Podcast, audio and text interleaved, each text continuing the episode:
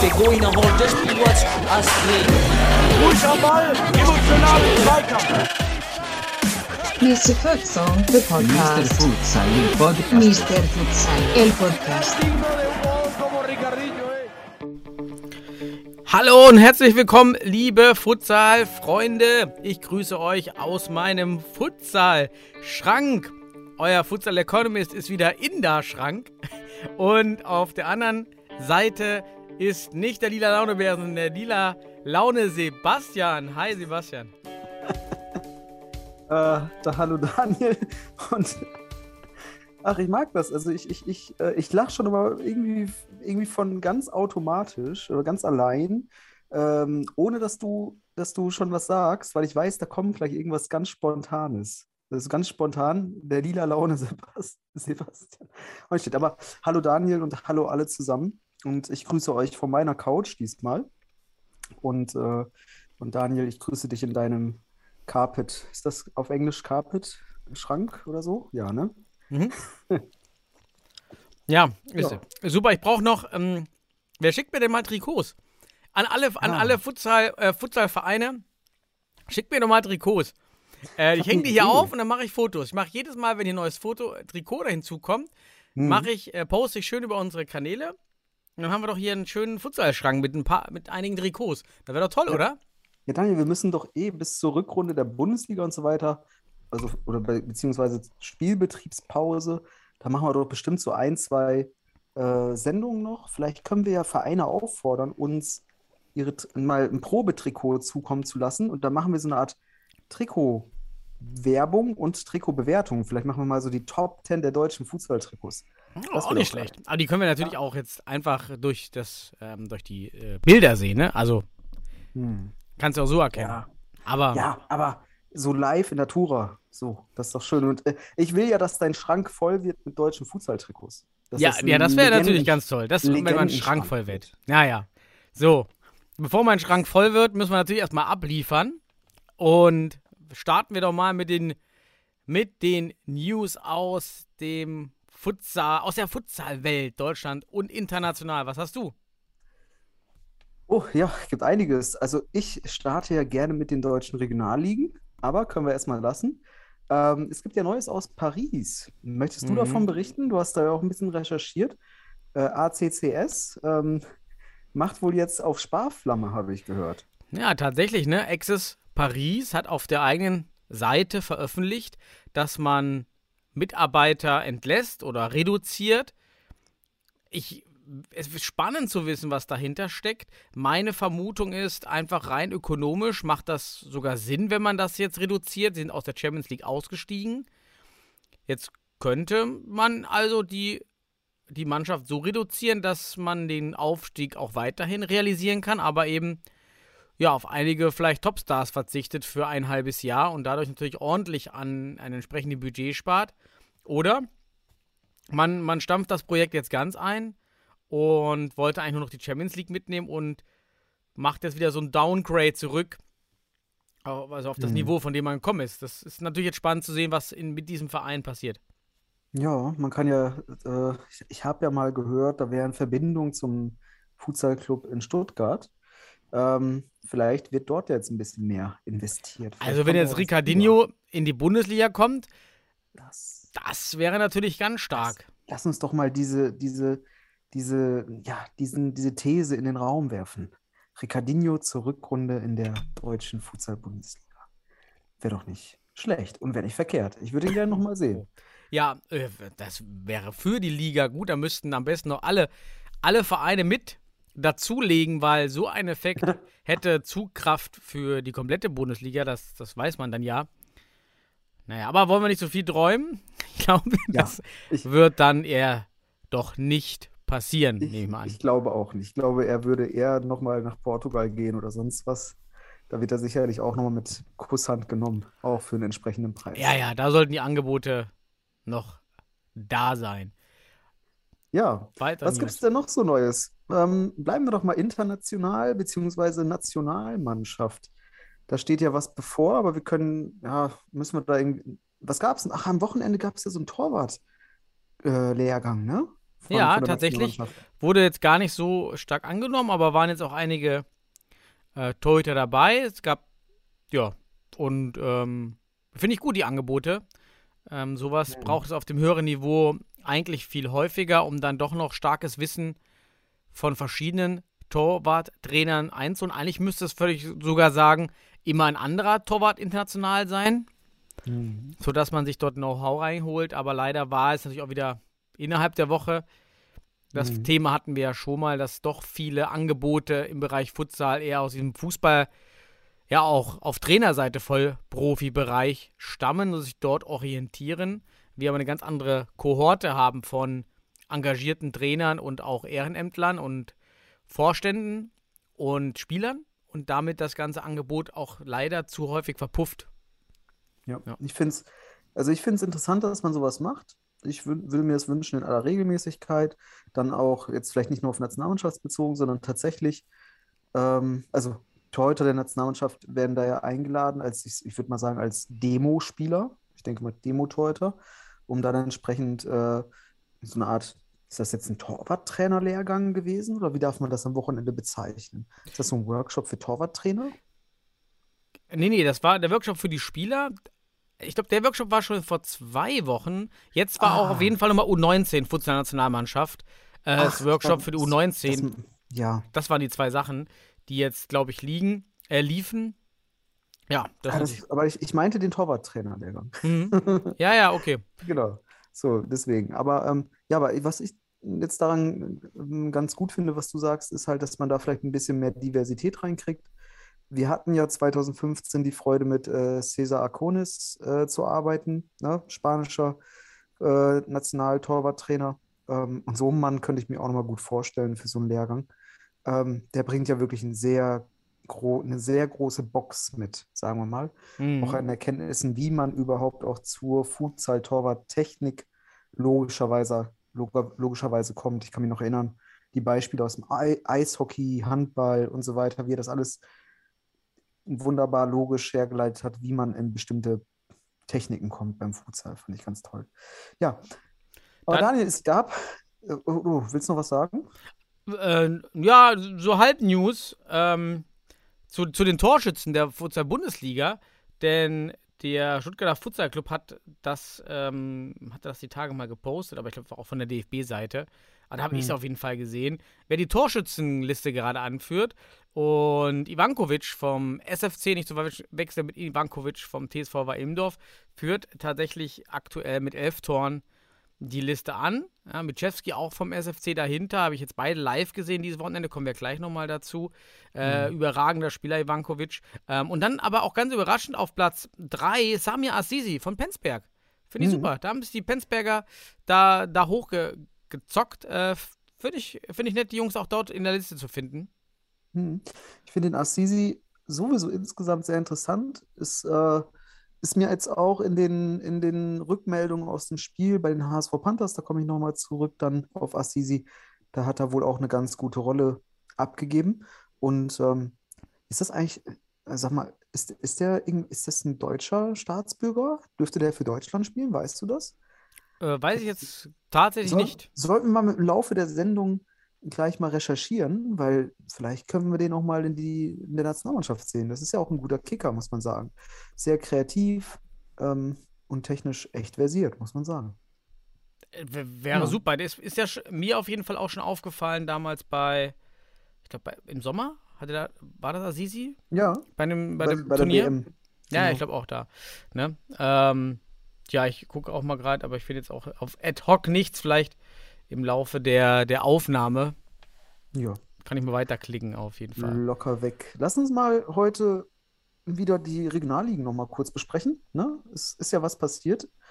Im äh, Futsal Westen gab es wieder, wiedermals einen Tausch an der Tabellenspitze, nachdem zunächst letzte Woche die Futsal Panthers Köln, ja, ich will mal sagen, gepatzt haben, hat jetzt Detmold gepatzt und verlieren mit 3 zu 5 bei den Black Panthers Bielefeld um Hakim Aitan und Nick Emdo Reuli. Das sind ja alles so Begriffe für, für, für die Futsal-Community da draußen. Und die haben Cheruska mit 5 zu 3 besiegt, während Köln gegen Bonn 16 zu 0 gewinnt und somit wieder ein Wechsel an der Tabellenspitze zum Jahresende. Ja. Was sagst du? Spannung. Äh, einfach Spannung pur. Es ist super für die Liga. Bonner Futsal Alliance mit 16 zu 0 Untergang bei den Panthers Köln macht mir da eher, ist eher so ein Augenmerk für mich äh, problematisch, denn ob die Jungs diese Saison überhaupt noch durchziehen oder dann auch nächste Saison ist sehr, sehr fraglich, wäre sehr schade. Ähm, ansonsten hat auch wieder, ja, Minden äh, Punkte gelassen und die Black Panthers kommen jetzt langsam hoch, getrieben von Hakim Aitan. Ist doch schön eine spannende Liga, aber zwischen Detmold und Wuppertal nun aktuell Dritter sind dann eben auch einfach mal sechs Punkte. Ja. Ja, also es bleibt dabei oben die, die Doppelspitze, es bleibt spannend. Ähm, ja, also Top-Liga. Ja, da- das, das zum Westen. Ähm, und im Süden gab es auch ein paar Spiele. Regensburg hat gegen äh, Pars Neu-Isenburg relativ deutlich neu, äh, 9 zu 0 gewonnen. Eisenhofen spielt unentschieden gegen, gegen den GSV Karlsruhe. Neuried spielt in Neuenheim mit, ja, doch gewinnt 4 zu 3. Und die Betonboys gewinnen ein Auswärtsspiel, Daniel. Hört, hört. Sie Mhm. gewinnen ein Auswärtsspiel und auch relativ deutlich gegen den Karlsruher SC mit 10 zu 3. Ja, und dann gab es noch Futsal Allgäu gegen Weilimdorf und Stuttgarter Kickers äh, Spielgemeinschaft und verlieren 5 zu 9. Aber dort, ich würde mal fast sagen, ähnliches Bild wie im Westen. Ja. Zwei Mannschaften marschieren weg, werden sich in der Rück- Rückrunde also um den ersten Platz zanken und dann ist lange Zeit nichts und dann kommt der Rest. Richtig, ist auch ungefähr dieselbe, derselbe Abstand mit 18 zu 25 Punkten. Ähm, also sehr, sehr ähnlich und gleich. Also auch hier Spannung, was, wer hier am Ende in die Relegation geht. Ist doch super für den Futsal. Ja, ja. Also die zwei Ligen, die, die man aktuell mit den, also ich sag mal auch von der, ja, von der Qualität an der Spitze, die ich mir jetzt wirklich, wenn ich das auch mal live sehen könnte, anschauen würde, wäre wahrscheinlich auch der Westen und der Süden. Aber wir haben im Norden ja auch diesen ganz engen Mhm. Kampf zwischen vier Teams. Da gab es aber am Wochenende, glaube ich, kein Spiel, wenn ich Nee. das richtig in Erinnerung Erinnerung habe. Und im Osten fehlt mir immer noch eine, noch ein Hinweis zum, zum Meisterrunde bei fußball.de oder sehe ich da was falsch? Nee, es fehlt. Und im Südwesten auch Absetzungen einige. Jetzt ähm, spielerisch Corona, nehme Hm. ich mal an. Ja, aber ich muss, bin überrascht, dass bisher noch so viele Partien stattfinden. Das ist super für, nicht nur für unseren Sport, generell für die sportliche Betätigung und die Gesellschaft, dass, dass wir uns, dass wir, dass das weitergeht mit dem Sport, weil der, der Lockdown war schon hart letztes Jahr ohne Sport. Und gerade für die Kinder ist das dann doch schon essentiell. Ja, auf jeden Fall. Also Präsenz des Sports ist sehr, sehr wichtig, damit er am Leben bleibt und nicht nur am Leben, also oder dass wir am Ende nicht vom Überleben sprechen müssen, sondern wirklich vom Leben. Das ist ganz wichtig. Also ja, deswegen guter Hinweis zu sagen oder auch diese, diese Perspektive darauf zu haben, dass man wirklich auch das wertschätzen soll, dass das gerade funktioniert alles und wenn wir mal einen Spielausfall haben, nicht gleich dramatisieren und denken, ne, da kommt wieder was oder so. Ja. Ähm, weil in der Bundesliga gab es jetzt ja auch eine Spielabsetzung. Gehen, wollen wir auch schon rübergehen in die Bundesliga oder hast du noch ein paar News? Nee, an News wäre ich jetzt fertig. Sollen wir zwei Halbzeiten, einmal Bundesliga, einmal Nationalmannschaft machen? Du nimmst die Themen schon vorweg. Also Bundesliga können wir auf jeden Fall starten, würde ich mal sagen. Ja, pass auf, dann, dann lass uns mit der Bundesliga starten. Dann bringe ich nur noch unseren, unseren Einspieler natürlich, der nicht fehlen darf. Was wollen wir, was wollen wir spielen? Beide, äh, beide Einspieler, ähm, also Hupe plus Mach, unseren. wie du möchtest. Also äh, die, die, die, die Zuhörer merken auch einfach, wir, wir machen immer alles spontan hier. Wird hier einfach eingespielt. Ich brauche so ein. Nibbelboard, wie bei TV Teil. Ich brauche so, ich brauche definitiv ein Nibbelboard, damit das hier schneller, schneller vorgeht. Bundesliga. Oh je. Wissen Sie, wir haben genug Sorgen damit. So, da haben wir das. Und dann gehen wir in die erste Halbzeit auch rein. Oh, das war, glaube ich, wieder ganz schön laut. Alle sind wach. Wunderbar. Ich habe es Äh. mal wieder nicht gehört. Ich habe es mal wieder nicht gehört. Äh, also ich, ich, ich achte dann immer so auf, auf, auf den Wiedereinstieg von dir. ich rede sonst einfach durch. Ja, aber ähm, So, ja, drei Partien. Was, äh, was, Drei Partien. was beginnen wir? Mh, mit der, mit der ausgefallenen oder abgesetzten Partie würde ich kurz beginnen, Ja. weil wir die ja schon mehr oder weniger, ja, mh, ja wir haben es vorhergesehen. Ich habe ja letzte Woche schon gesagt, da gab es schon Informationen, dass äh, mehrere Spieler äh, positiv getestet wurden. Und so war es dann auch am Ende. Und das hat dazu geführt, dass das Spiel zwischen Wacker und dem MCA Futsal Club nicht stattfinden konnte. Es wird jetzt nach einem Ausweichtermin gesucht. Und ja, wäre aber ein interessantes Spiel gewesen, weil Wacker ja auch gerade so ein, mit dem Sieg gegen Weidendorf jetzt auch so ein bisschen Aufwind hatte. Dem wird jetzt wieder so ein bisschen Wind aus den Segeln genommen, ähm, weil Ja. hätten sie sich bestimmt auch was gegen den MCA ausrechnen wollen. Ja, und so wird, wird das Ganze dann nach oder im neuen Jahr dann wahrscheinlich ausgefochten. Aber Daniel, dann lass uns doch mal chronologisch weitergehen. Denn am Samstag fand ja um Viertel nach vier das Live-Spiel, das Topspiel oder Topspiel des Ja. Spieltages zwischen Hot Hot Hot 05 Futsal und dem TSV Weil im Dorf. ähm, diesen, du sagst ja gar nicht mehr Weil im Dorf. ne? Ich vermeide einfach jetzt den Namen. Ich sage einfach noch der, der, Ja. der TSV. Ja, okay, okay. Daniel, hast du das Spiel live gesehen? Nein, das ist auch mein erster Punkt hier auf der Agenda. Ähm, ich würde mir wünschen, dass wenn wir schon so wenige Live-Spiele haben, dass diese auch in Abstand sind, am besten sonntags, alle anderen samstags, sodass sich auch alle diese Spiele anschauen können.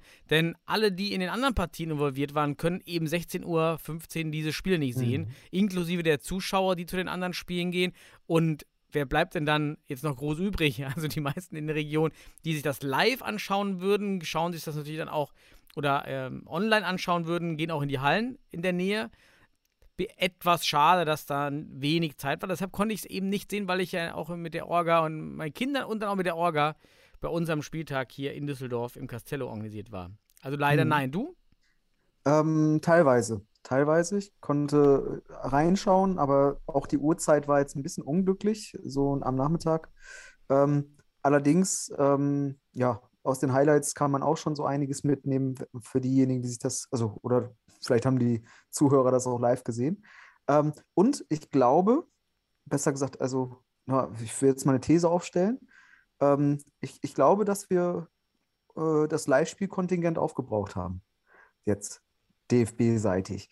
Denn ich habe schon gehört oder zumindest gelesen, dass äh, zurück zum Rückrundenstart das Spiel zwischen Hott und äh, Stuttgart wohl schon von einem anderen Anbieter live übertragen wird.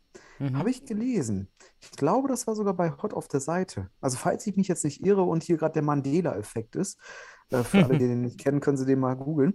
Ähm, aber ähm, ich, das ist ein Zeichen für mich. Einerseits, dass sich das mit dem Streaming-Recht für, die nächst, für, für das nächste Jahr vielleicht ändern könnte. Ja. Ähm, da hast du ja auch noch Informationen vielleicht, oder falls du sie nennen willst, kannst du jetzt kurz ein. Ja, zum Streaming nicht an sich, aber der, der Futsal wird ausgelagert in die in eine GmbH, also in die, in die generelle GmbH beim DFB. Der DFB lagert jetzt alles aus dem Verein aus, eben aufgrund der Vorkommnisse in der Vergangenheit, wird versucht, alles Kommerzielle auszulagern.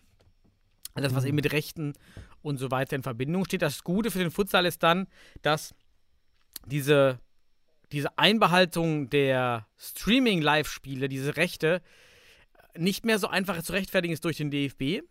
Ja. Denn das Argument war immer, man kann die Spiele nicht kostenlos zurückgeben wegen gemeinnütziger Verein. Das fällt dann aus meiner Sicht weg und dann ist umso mehr Druck da, dass die Vereine, wenn der DFB nicht live streamt, einfach selber das Streamingrecht wieder kostenlos zurückbekommen. Aber Ja. Zukunftsmusik wäre schön, damit wir mehr Live-Spiele sehen. Und ähm, auf jeden Fall hat mich gefreut, in den Highlights wieder unsere Stimme des Futsals gehört zu haben. Julian Lukas Schäfer. Er ist auch wieder im Vergleich zu den anderen Kommentatoren in den, in den Highlights auf jeden Fall nur schon nochmal drei Level emotional, auch einfach verbal. Ähm, viel mehr Varianz in den Ausdrücken, sehr, sehr blumige Sprache. Ja, das ist Mhm. super. Das hat mich gefreut. Ich, ich möchte den, den äh, Kommentator, ähm, ich, um das mal zu beschreiben, ähm, weil du nimmst, man nimmt etwas Klassisches wahr, ne? Wenn ich das jetzt nämlich mit diesem ganzen Twitch-Zeug da von der Nationalmannschaft vergleiche. Ähm, es ist so eine Art progressive Klassik, die ich da jetzt gerade rein interpretiere, weil er sich ja auch mehr oder weniger ähm, mit dem Futsal jetzt wirklich auch mitentwickelt, wenn man so will, als Kommentator. Und ähm, wie du schon sagst, diese Emotionalität, ähm, wenn ich mir jetzt vorstelle, da wäre jetzt noch richtig, das wäre eine pickepacke volle Halle und so weiter. Boah, wie geil ist das, wenn so ein Kommentator bei lauthals Jubel so diese Emotionen mit aufgreift und dann wirklich ähm, mit den rhetorischen Mitteln, die er ja auch hat, am Ende des Tages wirklich ähm, vermittelt. Und das kann er. Das kann er. Deswegen ist das so eine, für mich so eine progressive Klassik. Und ähm, wir haben zwar noch nicht viele äh, gehört im deutschen Futsal. Ne? Es gab jetzt ein paar. Wir haben jetzt auch durch die Highlights natürlich so die paar von, von, von den entsprechenden Pro Produktionsfirmen. Aber ich finde ihn schon auch mittlerweile weiter fördernswert. Den sollte man weiter auch bringen. Ähm, mir gefällt er gut, das ist eine subjektive Meinung, aber ich sehe da diese progressive Klassik drin. Und ich glaube, das ist für die Bundesliga ganz nett. So, vereinfacht gesagt. Definitiv. lass, mal, lass mal zum Spiel kommen. Es waren ja keine Zuschauer anscheinend zugelassen in, Ja. in Hohenstein. Schade, da war immer gut Stimmung, viele Tröten, aber Hauptsache gut Stimmung. Fünf Minuten acht waren die Highlights ähm, und also einige Szenen zum Konsumieren. Ja, soll, soll ich mal starten und, und du redest ein oder hast du Kommentare gemacht? Ich habe mir Kommentare gemacht, aber ich würde das wieder so machen, dass du startest, damit ich dir keinen Redeanteil wegnehmen kann. Oh, ja, okay, beginnen wir. Ich habe äh, das, das generelle, der generelle Eindruck von den Highlights war Hot einfach viel, viel dynamischer, viel, viel präsenter. Ich fand das Tempo super, mit dem die Jungs über den Platz ge ge gedampft sind. Ähm, ganz andere Körpersprache und als, ähm, als Val Imdorf in den Szenen eben, die, die nun im, in den Highlight-Szenen waren. Und ähm, beim 0 zu 1, das war so ein bisschen auch überraschend erstmal, dass weil Imdorf dann in Führung geht mit durch Korluka. Ich konnte es leider nicht sehen, was passiert ist, weil einfach das, das, die Torentstehung war abgeschnitten. Also man hat, Mhm. ich konnte nicht sehen, was da wirklich passiert ist, außer dass die Hot-Defensive viel zu weit auseinander stand im Sechser. Warum auch immer, ich konnte nicht sehen, warum. Es, es war ja auch die erste Spielminute. Ich glaube, alle waren ein bisschen überrascht.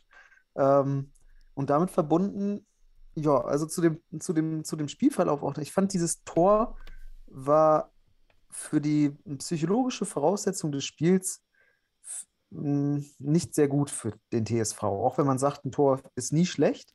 Aber nach mir hat da was gefehlt im weiteren Verlauf im Spiel beim TSV. Und das, was du schon ansagst, dieser Spirit, diese, auch diese Power, die bei Hot Mhm. zu sehen war, also da war wieder etwas, das, das, das, da war etwas, was dem TSV fehlt, aus meiner Sicht. Aber erzähl du mal ein bisschen weiter. Dann 1 zu 1, äh, Ballverlust Ivankovic, ähm, eigentlich ja ein sehr sicherer Spieler hinten als Fixo. Und Garibaldi holt sich den Ball, läuft auf Bless äh, zu. Bless steht auch schön hoch, finde ich sehr gut. Das war eine schöne Szene, wie man hoch steht. Hält auch den ersten Ball und dann legt aber Garibaldi noch in die Mitte rein. Und Gudasic steht einfach dort und zieht nicht den Vollsprint bis zur Grundlinie. Er hätte ihn bekommen. Safe. Ja. Und ah, da ist wieder, die, was wir schon mal diskutiert haben, da stimmt die Motivation für den Sport, für das Team nicht. Ja, Motivation, ich würde es vielleicht auch als Wille bezeichnen, weil du vielleicht dann auch nicht, nicht entsprechend äh, getragen wirst von, von, von einem Konstrukt oder einer Verantwortung gegenüber deiner Mannschaft. Das ist irgendwie dieses Gefühl, was ich da kriege. Und wie du schon sagst, diese entscheidenden, da, hier ist es ja tatsächlich, das sind entscheidende Meter. Das sind ja nicht Zentimeter. Man könnte ja sagen, oh, es fehlt den Zentimeter. Aber das war teilweise nicht knapp. Das ist das Ding. Deswegen ist das ja auch so positiv aufgefallen bei Hot, weil es in den entscheidenden Szenen dann wirklich eine gewisse Überlegenheit war, die Hot ausgestrahlt hat. Und wenn da wirklich ein Meter fehlt oder sowas, dann muss man ganz klar sagen, hier hat Weidendorf wirklich, ja, ich weiß nicht, ob das Spirit ist, ob das Einstellung ist, aber dann haben die auch nichts zu suchen unter den Top-Teams. Ganz einfach. Also nicht unter den Top 2. Da gibt es einfach jetzt gerade zwei Mannschaften, die sind hier eine Klasse, na, Ja. eine Stufe besser. Eine Stufe Ja. besser. Das muss man einfach sagen. Und wir sehen an den Bildern ganz klar auch, woran es liegen könnte. Wie das dazu kommt, dass jemand da nicht durchzieht und so weiter. Das kann man diskutieren. Und das werden die in Weidendorf am ehesten auch äh, beantworten können. Aber wir sehen es. Hm. Und dieses deutliche, erkennbare, es deutet einfach darauf, dass Weidemdorf, das läuft nicht rund. Das läuft nicht rund. Ja, individuell, individual, technisch, taktisch, nicht erklärbar. Dann äh, ähnlicher Punkt, Söser verliert den Ball beim 2 zu 1 durch Wittig. Wiederwahl, Hott äh, schön aggressiv auf drei Viertel, Defensive, Hott unter Druck setzt Mhm. und wieder Garibaldi schnappt sich von Söser den Ball durch diese schöne powervolle, also wirklich, ich mag das, ich mag äh, die Hott-Leute, die Brasilianer echt, diese Power, die die mitbringen, holt sich den Ball da und äh, schiebt dann rüber zu Wittig. Äh, Bless kann da nichts machen aus dieser, aus dieser Szene kurz vom Tor. So, wie sagt man das, in, in, in so hilflos habe ich Söser lange nicht gesehen. Also, dass er sich so einen Ball da abnehmen lässt. Ja, absolut falsche Entscheidung in dem Moment. Also er mh, von der gesamten Struktur des Spiels ähm, war das nicht die passende Situation als Ala da. Ähm, natürlich auch unglücklich. Manchmal kommst du da mit Glück noch durch, dann springt der Ball irgendwie gegen Oberschenkel und dann gehst du noch durch. Ähm, aber es war auch mit dem ersten Kontakt zu sehen, dass, dass allein das Anlaufen des Gegenspielers hier muss Memosch einfach den Ball attackieren und dann bricht er durch weil der Gegenspieler ihnen die Seite zuläuft. Das muss er erkennen und dann nicht so ein, ja, dieses 1 gegen 1 da in einer sehr gefährlichen Zone, ohne richtige Absicherung, weil dann steht also kommt Pless raus und ist äh, alleine auf aller Flur. Ich habe mir aufgeschrieben zu der Szene, dass ich da auf die Technik von Pless nochmal hinweisen möchte, weil der da ein bisschen Harakiri-mäßig rauskommt, aber es ist halt dann wirklich eine eine Situation, wo er, ja, do or die. Da muss er rauskommen, entweder er ballert alles weg oder ne, wie auch immer. Ob das technisch in Ordnung ist, ich glaube, da könnte man sich drüber streiten und das wird er auch sehr selbstkritisch analysieren, was er da besser machen kann in der Situation, weil für mich ist das jetzt ein Ding, wo er vielleicht auch cleverer agieren hätte können. Aber da siehst du auch diese Qualität bei Hot, die sind so schnell, äh, Wittig zieht nach und dann sieht das einfach aus am Ende. Aber das war diese Geilheit in, in der Defensive und die Unstrukturiertheit bei, bei Weidemdorf.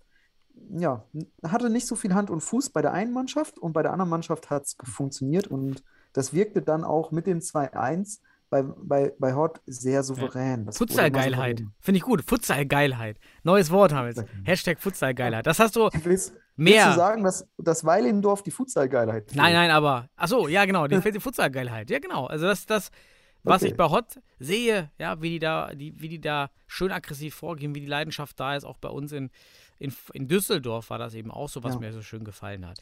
Naja, kommen wir mal zum 3-1 vielleicht. Äh, Ja, das oh, auch wieder ein ganz kurioses Tor. Wafrek, unser eigentlich unser Uhu-Linienkleber, nennen wir ihn ja. Ja, Ähm, diesmal genau das Gegenteil. Reziprok, ja, äh, eher so das HB, äh, das, ähm, das Duracell-Häschen rennt über den Platz mit dem Ball, ja, Situation erkannt und dann aus 15 Meter zieht er mit der Pick ab. Für alle wahrscheinlich überraschend, denn die beiden Verteidiger von, vom TSV ziehen sich auf einmal beide in der Mitte zusammen und links und rechts standen noch zwei, ich weiß jetzt gar nicht, wer da noch stand, aber ähm, noch zwei äh, Spieler anspielbar und trotzdem zieht Wafrek ab mit der Picke. Sieht Ja. etwas unglücklich aus äh, für Ich Bless, muss- weil doch 15 ja. Meter. ja, aber ich muss auch sagen, ganz schwach verteidigt in dem Moment. Also Ja. super vom Wawrek. Also ganz ehrlich, geiles Tor, wirklich geil. Also auch, äh, auch eine Qualität, die hier wirklich äh, das höchste Bundesliga-Niveau jetzt gezeigt hat. Wirklich rausgehen und dann mit der Picke das Ding auch von 15 Metern, aber auch mit der Geschwindigkeit, mit der Platzierung so reinzuhauen. Also absolute äh, Anerkennung und Respekt für diese Aktion. Richtige Entscheidung im richtigen Moment. Aber Weilimdorf macht auch fast alles falsch, was man falsch machen kann. Nicht im Zentrum, decken den Schutz nicht, äh, Schuss nicht ab. Äh, die Unterzahlverteidigung in dem Moment, das wirkte, das wirkte halt schwach. Ähm, da kannst du viel deutlicher äh, den, den Angriff verteidigen, auch lenken, ähm, auch mit, Ko mit Kommunikation zwischen Torwart und, und Defensive. Das ist nicht erfolgt und das hat Wawrek wunderbar gesehen, antizipiert und dann zieht er ab und das Ding ist drin und es war ein wunderschönes Tor für mich, sogar auch das Tor des Spieltages, auch wenn es noch andere schöne Tore gab, aber das war für mich auf jeden Fall ein so super schönes Tor und sollte auch in, im Jahresrückblick, wenn man sowas macht, vorkommen. Also wenn das bei, den, bei Tsubasa gewesen wäre, hätte dieser Ball wäre, hätte sich dann in so einer, in so einer Feuer-Drachenkugel verwandelt und hätte dann so einen Drachenkopf bekommen und der wäre einfach hinten eingeschlagen. ähm, so sah das aus. Richtig, richtig heroisches Ding. Fand ich auch klasse, freut mich für Wafrek. Gönnt, gönnt man ihm. Ähm, ja. Und Ja, aber auch, aber, aber auch äh, was ich sagen will, Weilimdorf in, in der Phase sehr kopflos, innerhalb von drei Minuten drei Gegentore, das Spiel aus der Hand gegeben. Das kannst du dir in einem Topspiel so nicht erlauben. Da musst du erstmal wieder Ruhe reinkriegen. Da darfst du nicht innerhalb von, von drei Minuten drei Dinger kassieren. Das ist für eine Top-Mannschaft dann mental und taktisch und strukturell. Du kannst gegen Hohenstein das Spiel dann auch auf 1-1 halten, erstmal für zehn Minuten. Das musst du können. Wenn du das nicht kannst, dann zeigst du das so und dann schießt Wafrek dir so ein Ding rein und dann steht es 3-1 nach sieben Minuten. Das ist krass, ja. Die, die Frequenz war, war stark im, im, in den Highlights und genauso stark eigentlich auch das 4 zu 1 durch Fogassa, wieder mit dieser Power über den Platz. Ähm, ich glaube, Sampaio spielt den Ball rüber, äh, einfach mit Power durch den Platz und der TSV wirkt ein Level langsamer einfach in allem und platziert ihn dann einfach direkt rein. Bless ist schwer raus rein, weil die Defensive auch sich da nicht so optimal verhält. Wer geht drauf, wer nicht. Ja, also das war ganz stark. Und dann fällt noch das 5 zu 1, war ein Empty Net Goal wegen Flying. Und 5 zu 2 war dann noch Bosinovic. Dann, ne? Mal was Schönes von Bosinovic auf Elesi. Zweite Halbzeit, genau. Zweite Halbzeit schon. Da steht einmal Oliveira links äh, ein bisschen und dann ja, 5-2, aber Schönheits. Ja, genau, beim 2 zu 5 durch den Flying, ja, da hat mal Bosinovic endlich mal einen Pass zum Mann gebracht beim Flying, ohne es, also war schön, aber man muss auch sagen, da, äh, wenn, wenn Hohenstein da äh, mehr machen muss, machen sie mehr und dann passiert da nichts, glaube ich. Dann sind sie viel besser auch am, am Druck auf dem Ball. Und ähm, ja, aber was, was zeigt uns das? Also Hohenstein führt nach 24 Minuten 5 zu 1, kontrolliert das zum Ende durch, ähm, springt am Ende auch nicht mehr höher, als sie müssen. Absolute Topleistung aus meiner Sicht. Also wenn man das Verhältnis sieht zu, zu den Teams, muss man sagen, Hohenstein ist einfach on fire. Hat jetzt zum, für mich auch zum, ja, zum, ist ja jetzt der Hinrundenabschluss. Ähm, kurz vor der Winterpause auch das richtige Level erreicht. Am Anfang hatte ich so ein bisschen Zweifel auch, wie, ob, wie das funktioniert und ähm, wie die Abläufe laufen. Jetzt mit dem Live-Spiel, wo man auch nochmal mehr Eindrücke bekommt und auch schon zuvor die Bilder, die man erfahren hat von Hohenstein, gefällt mir das sehr gut. Ähm, es wird noch spannend zu sehen, wie man das wieder gegen individual taktisch stärkere Teams durchsetzen kann. Weil hier sehe ich Stuttgart oder den Stuttgarter FC, äh, Fußballclub Stuttgart nochmal eine Stufe höher. Allerdings, wir werden ja gleich auch sicherlich noch bezüglich der Ausfälle in diesen nächsten Topspielern sprechen, weil in Stuttgart ja auch ein paar rote Karten äh, auf den Tisch kamen. Ähm, ob das nicht sogar dann noch zum Vorteil für Hott werden könnte. Aber Hott is on fire, hat, hat wirklich äh, Ausrufezeichen gesetzt. Für mich sehr überzeugend, mega on fire. Und Weilendorf für mich, sorry, das war, ist aktuell nicht gut genug, um ganz oben wirklich zu ärgern. Ich will sie nicht schlechter machen, als sie sind. Das sind gute Jungs, aber da fehlt es an irgendwas, dass sie wirklich langsamer und auch am Ende des Tages nicht so willensstark aussehen wie die, wie die Top-Mannschaften vor Ja. ihnen. Schade ist halt, dass man durch die Highlights nicht sieht, was umgestellt wurde in der zweiten Halbzeit, denn die zweite Halbzeit war ja ein 1 zu 1. Wäre halt mal spannend gewesen zu wissen oder zu sehen, was passiert Ja. ist in der Halbzeit. Aber, Aber, das sag ich, aber da sage ich dir, da ist, da ist Hot. Da ist Hot dann, das, ist, das liegt an Hot. Die, die schalten da nicht mehr drei Gänge hoch. Die machen Mhm. das, was Weilimdorf nach dem, nach dem Gegentor zum 1-1 hätten machen müssen. Erstmal dann das Spiel kontrollieren. Das machen die dann bei 4-1 Führung und ne- nutzen dann die Chancen, die sich ergeben oder bei 5-1.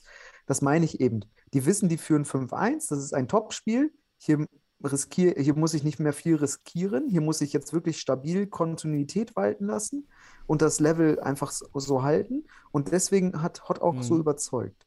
Während Weilimdorf keine Kontinuität auf den Platz bringt. Das schaffen die aktuell nicht. Nicht gegen solche Mannschaften. Und ja, wir haben schon mal von einer kleinen Krise in Weilimdorf gesprochen. Ich will jetzt nicht sagen, mit diesem Spiel hat sich das nochmal bestätigt, weil es ist halt auch nochmal eine Messlatte mit Hott. Aber man merkt auf einmal, dass Weilimdorf aktuell nicht die größten Töne spucken, spucken kann. So ist es eben. Ah, perfekt, das ist eine Halbzeit. Es ist ja gut, dass wir das Spiel abschließen. Oh Gott, Ja, schon. Daniel, lass, lass, lass das das nächste ein Düsseldorf-Spiel hier. Ja, dann lass das nächste Spiel in der, in der Halbzeit machen, bevor wir dann die zweite Halbzeit anpfeifen. Und dann müssen wir doch wieder was für die Nationalmannschaft abzwacken. Also unser Zeitmanagement. Sollen wir nicht das nächste Mal einfach zweimal 35 brutto machen, was dann zweimal 20 netto ist? Also die, Ah, die Bruttospielzeit? Das Naja. ist doch alles, alles Philosophie am Ende. Ja, wir machen, wir lassen es so. Hast du auch wieder recht. Wir machen wir machen es nach, machen's nach Gefühl. Wenn du sagst, beim nächsten Mal, wenn wir das Gefühl haben, 35 Minuten brutto laufen, lassen wir 35 brutto laufen. okay. Dann lass mal über Aber- den HSV gegen Penzberg sprechen. Nee, nee, vor- nee, nee, nee. Wir Nee. gehen chronologisch vor. Ach so, ja, sorry. Davor kommt deine große Liebe, die Fortuna aus Düsseldorf, gegen ja, dem aktuellen Spitzenreiter aus Stuttgart. Und Ja. die Fortuna aus Düsseldorf hat äh, ja eine zweistellige, ich will es jetzt nicht böse sagen, aber es ist auch nicht böse gemeint, aber man darf es sportlich eine zweistellige Klatsche nennen, bekommen im Heimspiel gegen Stuttgart 2 zu 11. Daniel, Mhm. du warst doch sicherlich vor Ort und äh, Ja. willst uns doch mal wieder hier deine Fortuna äh, Inside Stories geben. Das fände ich geil. Ja, also das. Also erstmal 150 Zuschauer waren ungefähr da, würde ich schätzen. Vielleicht auch 125 so. Ist immer schwer zu sagen, wenn man jetzt in der Halle sitzt. Habe jetzt noch kein, nichts weiter gesehen mit Karten. Ähm, war okay. Ähm, mit 2G halt. Ja. War okay, Mhm. dass, so, äh, dass es so war. Äh, vor, vor dem Spiel hat, ähm, ich glaube, es war dann. Ähm, Cesar hat mit meinen Kindern kurz gespielt mit dem Ball, fand ich ganz süß. Die sind dann da rum auf, das Feld, auf dem Feld rumgerannt. Und das finde ich halt so schön an der Futsal-Bundesliga, dass es noch so klein ist, dass Kinder da einfach irgendwie kurz noch rumrennen können. Irgendwie ist das schön. Ja, das ist irgendwie Ja. nicht mehr diese, diese, diese Dis- Distanz, die der Fußball hat. Ja. Da können da Kinder rumhüpfen und da waren auch noch viele Fortuna-Kinder unterwegs, die ein Vorspiel hatten. Das war super. Ja, und äh, erstmal die Physis, wenn man die Spieler von, vom SFC live sieht, das ist schon nochmal, wirkt massig, sehr äh, körperbetont. Cesar Ivankovic, ja, das sind Granaten, Akcentevic, äh, AK-47, die haben Präsenz. Und so ging das Spiel auch los. Man muss sagen, bis zum Ende, außer eine ganz kleine Phase, auf die ich gleich eingehen werde, war das wieder, wie auch schon leider gegen Hort, zwei Level besser. Es war wieder obere Regionalliga gegen Bundesliga, würde ich sagen. Wir haben eben jetzt auch drei Verletzte, die besten Spieler mit Sepp Thiemann und ähm, Yoshida. Ehrlicherweise würde ich jetzt aber auch, ist schwer zu sagen, ob man es dann geschafft hätte. Die Jungs vom SFC sind halt Profis, sind körperlich alle fit und was sie mit dem Ball machen, ist eben Futsal in allen Belangen und äh, auch gut eingespielte Standards, was sehr wichtig war. Ähm, was ich was ich nicht, nicht ganz wieder verstanden habe, so Fortuna hat wieder versucht, Halbfeld, aber auch ab und zu wieder Dreiviertelfeld zu verteidigen. Es hat ja gar nicht funktioniert. Es wurde zu keinem Zeitpunkt mal eine Drittelfeldverteidigung probiert. Da fehlt mir die Varianz. Warum? Also wenn nicht gegen SFC Stuttgart, wenn man schon sagt, man, man macht das nur, wenn man wirklich Underdog ist. Das war, das war ein Underdog-Spiel, das war ungefähr nach zwei Minuten klar. Das war ganz Präsenz. Das war relativ schnell klar. Hätte ich mir mehr Varianz gewünscht, um da was zu probieren, weil so ging das richtig, äh, richtig schnell los. Äh, 1-0. Asowski kreuzt, fand ich auch schön eingespielt. Ähm, Äh, wirkte warte auf jeden Fall so. Daniel. Ja. Daniel, wenn wir das eine Halbzeit hier machen wollen, können wir jetzt aber nicht jedes einzelne Tor durchnehmen. Pass auf, ich mach schnell. Pass auf, pass auf. Ich mach ganz schnell. Ja, ich hab meine, meine, meine äh, Kommentare hier. Also, erster Spielzug finde ich super. Asowski kreuzt von links nach rechts auf äh, falschen Mhm. Pivo dann. Dadurch ist die Lücke auf vor Babic. Aber auch Beram, das ist eben, da, da fehlt das noch auf diesem hohen Niveau, diese Logik des Gegners mit zu, vorherzusehen. Beram spekuliert, macht dadurch die Lücke auf. Groth ist äh, auch etwas zu tief, auch so ein bisschen äh, Linienkleber. Ähm, und äh, dann ja, blicken auch vorne die zwei Alas leider alle auf den Ball und wie, wie eben der SFC die Situation spielt, diese Kreuzung und dann die Lücke, super. Ja, Abschluss brillant. Dann 2-0 langer Ball von AK-47, aber diesmal mit dem Fuß. leider verschätzt sich Devos, äh, de Groot rettet noch, dann Sese einfach im Abschluss. Die waren auch sehr, sehr effizient, muss man sagen, SFC. Ähm, einfach wirklich tolle Präsenz, viel Power. 3-0, ähm, Ivankovic äh, von links Ala mit dem, mit dem Vertikallauf, also in die Mitte rein, wird dann von Schnitzerlegen abgefälscht. Der Schuss aus 15 Metern, ähm, etwas schade, war ein starker Schuss. Man sieht wieder auch hier die Fortuna immer Blick auf den Ball. Thieler greift den Spieler eben äh, Ivankovic äh, nicht Mhm. mit Blick auf den Oberkörper und Blocken an, sondern versucht dann sogar noch in den Ball zu attackieren, anstatt die Passwege zuzustellen. Ja, und dadurch geht Ivankovic vorbei und macht ihn dann rein. Und dann kam die einzigste Phase, in der in der Halle st richtig Stimmung war und man dachte, hey, vielleicht können wir das Spiel drehen. Denn zuerst grätscht AK-47 Akcentevic ähm, Brack um. Ich war kurz über, also ich war relativ weit, äh, schon ein bisschen schräg ähm, auf der Tribüne. Ich hätte gedacht, es ist einfach kein V gewesen. Ich hätte einfach gedacht, er ist Mhm. vor dem Ball gegrätscht. Schiedsrichter hat anscheinend den Kontakt gesehen. Äh, rote Karte. Ja. Unterzahl konnten Ja. wir leider nicht ausnutzen, da auch ähm, ja, mit 3-1 gegen 3-0 gegen 3 Defensive ist schwer. Ich hätte da lieber eher auf 2-2 umgestellt ähm, in Überzahl spielen. Dann auf einmal sieht Cesar auch noch gelb-rot, ähm, weil er da nachtritt gegen, der, äh, gegen Ferredevos. Für mich rot, glattrot. Ich weiß gar nicht, warum das eine gelb-rote Karte war. Das war richtig klar. So, die Krot verwandelt und dann richtig viele Diskussionen darum, wie viele Spieler darfst du ausfüllen, wenn du zwei rote Karten hast und ein Tor schießt. Und da war auch der Trainer Meller von, von SFC, ich verstehe nicht, er hätte erkennen müssen, dass das Spiel gerade emotional entkleidet und anstatt er beruhigt und die Spieler so ein bisschen wieder runterholt, hat er immer wieder da in diese, in diese keifende Kerbe geschlagen. Und das, das fand ich als Trainer wirklich, da muss er sich besser unter Kontrolle haben. Da hat er das Spiel, ver- da hat er die Situation verloren. Anderer Gegner kippt das Spiel.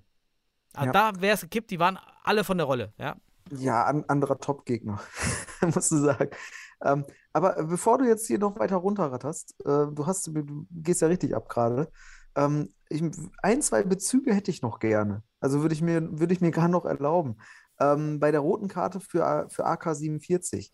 Ich habe in den Fernsehbildern würde ich sagen, Rot ist vertretbar, weil er mit einem sehr deutlichen Anlauf kommt und äh, sehr, ja, ich will nicht sagen rücksichtslos reingeht, aber unabhängig davon, ob er den Ball trifft, ist das sehr gefährdend an einer, an einem Ort des Spielfeldes, wo er kein hohes Risiko gehen muss. Das macht er. Und aus meiner Sicht ist deshalb die rote Karte durchaus vertretbar. Und äh, ja, dann noch zu den, zu der, zu der Frage nach, wie viele Spieler können wir auffüllen? Die hatten wir doch mal vor ein paar Folgen. Ja, genau. Und jetzt haben wir die Antwort. Es kommt immer ein Spieler wieder drauf, ne? Pro Tor. Habe ich das richtig verstanden, Daniel? Genau, außer es ist Gleichstand. Ähm, also gleich, Ah. also wenn beide Teams eine rote Karte haben und so mit 4 gegen 4 oder 3 gegen 3 spielen und dann ein Tor fällt, wird nicht aufgefüllt. Hm. Es wird Ah, nur in. Unterzahl aufgefüllt. So, jetzt haben wir diese Situation, die wir vor, weiß ich nicht, wie vielen Wochen mal besprochen haben, weil die in einer unteren Liga, ich glaube in der Niederrheinliga, äh, aufkam, haben wir sie auch in der Bundesliga äh, ansatzweise gehabt und haben jetzt dadurch die, die wunderbare Antwort bekommen. Und ja, ich finde es auch äh, interessant, dass sich da so ein Trainer aufregt und dann da wirklich mehr Öl ins Feuer brennt, äh, wie Öl ins Feuer gießt, als es sein muss. Ähm, ja, das sind halt Persönlichkeiten, so kann man es einfach mal sagen. Ne? Ja. Aber haben die Spieler trotzdem gut dann runtergefahren. Ähm, Babic hat das dann versucht, komm, jetzt lass hier weiterspielen und dann, dann ging es, also Kapitän. Und dann ging es weiter, aber die waren wirklich echt von der Rolle. Also da waren auf einmal die Pässe haben nicht mehr gepasst. Da war, da hätte, da hätten wir zuschlagen können, haben wir leider nicht gemacht. Und dann sind wir schon in der zweiten Halbzeit. Also doch, also 10 Meter, De Groot macht den 10 Meter rein, dann war es 1 zu 3, dann Ja, der Groth ist der beste Feldspieler bei Düsseldorf aktuell, ne? Ja, das ist traurig, wie super zu gleichzeitig. Ne? Das muss man echt sagen. Für ihn grandios, ähm, natürlich ein schlechtes Signal. Aber gut, sind halt jetzt auch großes Lazarett, ist dann nun mal so. Zweite Halbzeit ist dann eigentlich, da war der Kuchen schon gegessen. Es wird dann eben das 1 zu 4 noch. Ähm, ja, so ein Fe- Fehlpass in die Mitte durch Thieler. Asowski fängt ihn ab. Ähm, dann wird falsch verzögert oder zu lange verzögert. Pickeschuss, Knall, Bumm, Tor. Einfach drin, knallhart.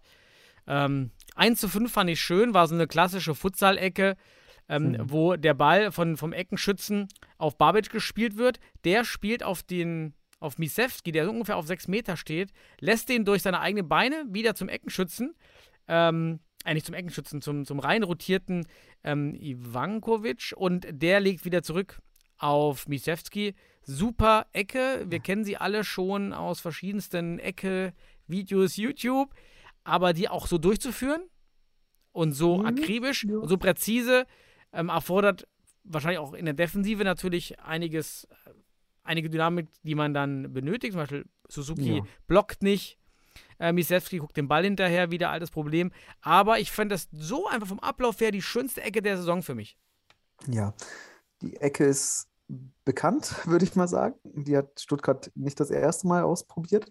Äh, gleichzeitig, ähm, ich kenne diese Ecke aus der, aus der Zeit beim Landesauswahlturnier. Dort wurde sie häufiger gespielt und durch äh, die westfälische äh, Landesauswahl, durch Wendelin Kemper, glaube ich sogar, in, äh, ich sag mal, das erste Mal so erkennbar auf den deutschen Boden gebracht. Und ich habe sie auch schon bei Miko Matic und so weiter, äh, Micho Matic bei Finnland und so weiter. Also ich, glaub, ich glaube auch, er ist so ein bisschen da nochmal so der, der Urheber. Aber es ist eine in allen Futsal-Nationen bekannte Eckball-Variante, die hier wunderschön ausgespielt wurde. Und wer sie nochmal anschauen möchte, kann auf die Instagram-Seite von Stuttgarter Futsal Club gehen. Dort in der Story findet sich eine Verlinkung zum, zum Instagram-Kanal des Trainers, wo er nämlich seine Ecke auf der, per Animation mal zeigt, um zu zeigen, guck mal, das haben wir vorher trainiert, das führt zum Tor. Also so ein bisschen Selbstdarstellung ist auch dabei. Finde ich aber gar nicht so schlimm. Ähm, es zeigt halt auch die Qualität des Trainers, dass das so durchgespielt wird und dass er da, dass sie das so konsequent machen. Andererseits muss ich aber auch sagen, so schön die Ecke war, ich glaube, es gibt keine andere Mannschaft in der Bundesliga außer Fortuna Düsseldorf, die diese Ecke auch dann zum Gegentor kassiert. Aktuell. Ah, das übertreibt, das übertreibt man nicht. Also das ist jetzt Doch, auch äh, Penzberg da so eine Ecke verteidigt ähm, oder anders. Ja, äh, aber also dann, Ich glaube, Penzberg macht dann noch aus individueller Sicht Dinge besser. Ähm, das einmal dazu.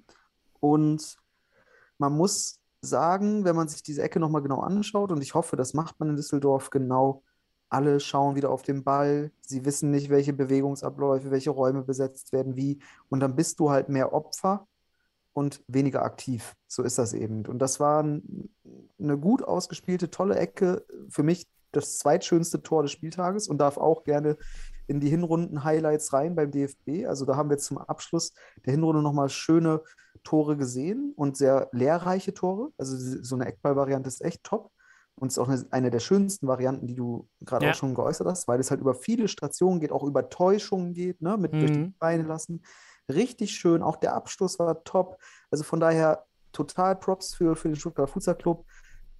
Aber wenn man sich anschaut, wie Düsseldorf das verteidigt, dann ist das leider, wie du schon sagst, das sieht aus wie Regionalliga gegen Bundesliga. So. Ja, Chris hätte ich auch im Tor, hätte ich mir auch gewünscht, vielleicht nochmal so eine Knieabwehr zu machen. Dann kann man nochmal einen Meter gewinnen. Zu Mischewski hin, ähm, bleibt auf der Linie stehen. Ja, schade, ob er den dann gehalten hätte, ist ja dahingestellt. Der Schuss war schon stark. Ja, und dann Ja. der weitere Verlauf war dann recht absehbar. Da war Flying noch dabei. Die Phasen liefen gar nicht gut für uns. Ähm, für Dani Jagenburg, DJ, hat es mich gefreut. 2 zu 5, richtig schöner Schuss in den Wangenwinkel. Ich habe mit, mit, mit, mit äh, gegen DJ schon vor Jahren immer gespielt, mit Mülheim gegen die Lions Düsseldorf. Ihn jetzt in der Bundesliga zu sehen, auch noch so ein geiles Tor zu machen, da gegen, gegen den Keeper. Akzentewitsch stand ja nicht mehr im Tor. Aber es hat mich gefreut für ihn, einfach persönlich. Ja, und dann die restlichen Tore sind halt dann so geplätschert. Na, das war's dann. Hat der Ähm, Daniel denn auch gegen dich mal ein Tor gemacht? Ja, äh, auch in dem Winkel, das, das erzählt er mir bis heute noch äh, beim, bei, bei Mülheim. Es war dann in der Niederrheinliga, ging auch um den Aufstieg. Wir waren damals in der Saison äh, drauf und dran, auch mit aufzusteigen, meine ich, wenn ich mich richtig erinnere. Und das war also das Ja, Spitzenspiel. das war ja eine lange Zeit, bis Ja, Milan ja. endlich aufgestiegen Und ähm, ja, DJ kommt manchmal noch zu mir und sagt, Daniel, hast du jetzt endlich den Ball gefunden, den ich da in den Winkel reingesetzt habe? Hat er gut gemacht, war, war, war ein schönes Ding, erinnere ich mich eigentlich Ja, wie, ganz gerne. Wie, wie schön und wie wertvoll sind solche, auch, auch wenn ich mich an viele Sachen aus meinen, meinen, meinen aktiven Zeiten erinnere, beziehungsweise auch an der Trainerseite, an, an der Seitenlinie, wie schön sind diese Erfahrungen, weil wir sind Teil dieses Pionierstums. Das sind Geschichten, die so nie wieder geschrieben werden. Also Mhm. wir haben so tolle Erinnerungen, so tolle Erfahrungen, sehen jetzt die Leute.